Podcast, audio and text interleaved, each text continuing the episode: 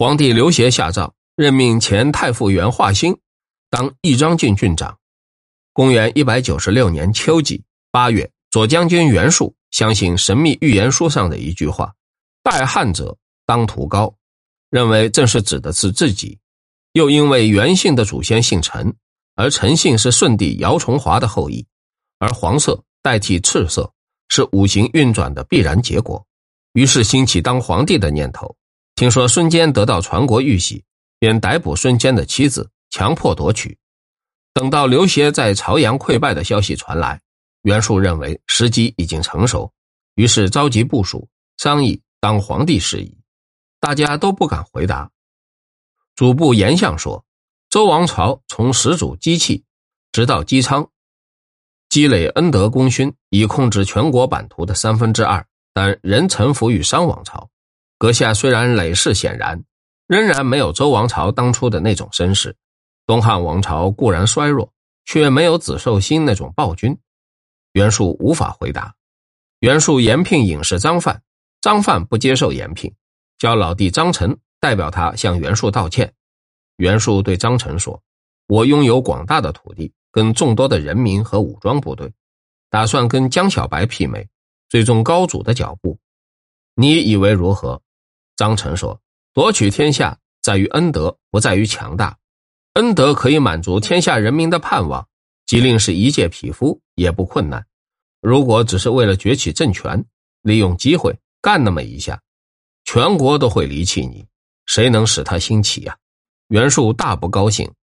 孙策得到消息，就写信给袁术说：“子天乙讨伐四李逵，指出夏王朝罪恶太多；姬发讨伐子寿星，指出商王朝罪恶太重。”虽然有至高至圣的品德恩惠，假如当时的君王没有过失，也无法把君王推倒。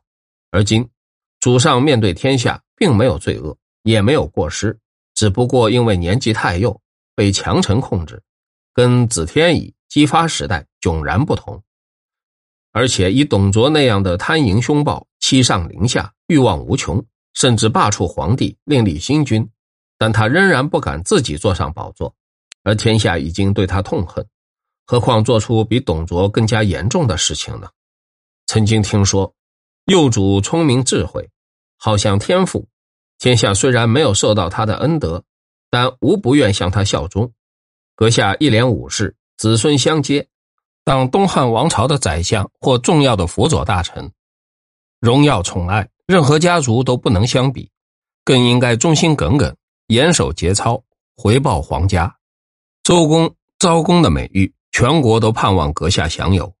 现世很多人迷信神秘预言书，有些知识分子随心所欲的东拼西凑，把毫不相干的字句硬是连在一起，拍马屁，只求把主人拍得舒服，却不考虑成败。从上古到今天，对称帝的事无不慎重，阁下岂不应三思？我何尝不知道？忠言听起来都不顺心，相反的意见一定激起憎恨，但只要能对阁下有益，不敢闭口。袁术开始的时候自以为拥有淮河之南的土地和军队，孙策一定拥护。等接到孙策的信，大出意外，忧愁沮丧，于是生病卧床。然而他无法接受孙策的建议，孙策于是跟他决裂。田寇将军孙策将夺取会稽郡。便明首领吴郡人严白虎等各有部众一万余人驻屯各地，将领们打算先攻击严白虎。孙策说：“不必，严白虎等不过是一般强盗，并没有大志，容易制服。率军渡过浙江，会稽郡公曹于藩劝说郡长王朗，孙策能征善战，我们不如躲开。王朗不接受，据守固陵，阻止孙策前进。”孙策发动数次渡河攻击，不能攻取。叔父孙敬建议说：“王朗据守坚城，一时不易攻破。南面数十华里有座扎毒城，如果能够占领，就能深入敌人的后方。这正是攻击敌人没有准备而又预料不到的地方。”孙策采纳了老叔的建议。入夜以后，到处燃起火把，建立一阵，然后派出一支奇袭部队，直扑扎毒城。攻陷高千屯，王朗大吃一惊，急忙派曾担任丹阳郡长的周兴等率军迎战。孙策大破会稽军，斩周策等，王朗逃亡。于帆追随左右保护。王朗从东中国海乘船南下，逃到了东野。孙策追击，再次大破会稽军，王朗无处可走，只好投降。孙策于是自兼会稽郡郡长，任用于藩当公曹，把他当作老友。这里所读到，这里所说到的东野是福建省的福州市，扎渎城是现在浙江省的萧山。孙策爱好打猎。于帆劝阻说：“阁下每次出营都是临时决定，轻装就到，随从官员没有时间采，随从官员没有时间采取戒备行动，临时紧急集合，仓促奔走，士兵深感辛苦。一个大人物性格如果不够稳重，就不容易维持威严。白龙一旦变成普通大鱼，微贱的御且，微贱的御且就可以射他。”白蛇自己不约束自己，到处游荡，终于遭到刘邦的毒手，请稍加留意。孙策说：“先生说的很对，然而他不能改正。这里白龙一旦变成普通大鱼，微贱的玉且可以射它。讲述的是《说苑》记载的吴国国王打算去民间饮酒，伍子胥劝阻说：从前白龙在深渊之中变化成一条普通大鱼，渔夫玉且一箭射中他的眼睛。”白龙向上帝控诉，上帝问：“当射你的时候，你是什么形状？”白龙说：“我是一条大鱼。”上帝说：“渔夫就是要射鱼的，玉且没有什么不对呀。白龙是上帝的宝物，玉且是宋国的贱民。白龙不变成大鱼，玉且不会发贱。而今大王放弃至尊的高座，而去跟小民挤在一起饮酒，我恐怕有第二个玉且。”吴王于是打消原意。公元一百九十七年夏季五月，司空曹操派议郎王卜携带刘协诏书，任命孙策当骑都尉，继承老爹孙坚的乌程侯爵位，并代理会稽郡郡长，命他会同左将军吕布、吴郡郡长陈礼联合讨伐叛逆袁术。孙策希望有一个将军的称号，提高自己的身价。王布于是以皇帝代表的身份，任命孙策当明汉将军。孙策大军立即开拔北上，经过钱塘，吴郡郡长陈礼阴谋突袭孙策，暗中跟便民集团的首领祖朗、严白虎等结合，作为内应。孙策得到情报，派遣将领吕范、徐毅在海西攻击陈礼，陈礼战败，单人独马逃走，投奔袁绍。公元一百九十八年。冬季十二月，明汉将军、会稽郡郡长孙策派部将正义校尉张宏向中央进贡地方的土特产。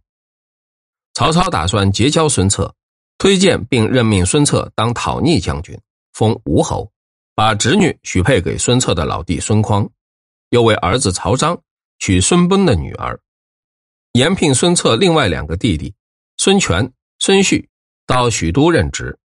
任命张宏当侍御史，钟家弟袁术任命周瑜当居巢县长，临淮人鲁肃当东城县长。周瑜、鲁肃知道袁术终要溃败，都抛弃官职，渡长江南下，投奔孙策。孙策任命周瑜当建威中郎将，鲁肃率全家在曲阿定居。曹操奏请征召被孙策俘虏的会稽郡郡长王朗，孙策送王朗返京师。曹操任命王朗当简易大夫兼参司空军事。宗家弟袁术派使节秘密南下，送印信给丹阳郡地方首领祖朗等，使祖朗煽动三越人图谋打击孙策。当初扬州刺史刘繇逃到豫章郡，太史慈逃到芜湖山区，自称丹阳郡郡长。孙策即把宣城以东地区平定，只剩下泾县以西，仍有六个县还没有征服。太史慈于是进居泾县，受到三越各部落的最大尊敬。于是孙策亲自率军攻击祖朗据守的陵阳，生擒祖朗。孙策对祖朗说：“你从前对我袭击，砍中我的马鞍，但我要创立大业，捐仇弃恨，化敌为友。只要能用之才，当跟他共守天下。不仅待你如此，不要恐惧。祖朗叩头谢罪，孙策立即解除祖朗的脚镣手铐，任命他当门下贼曹。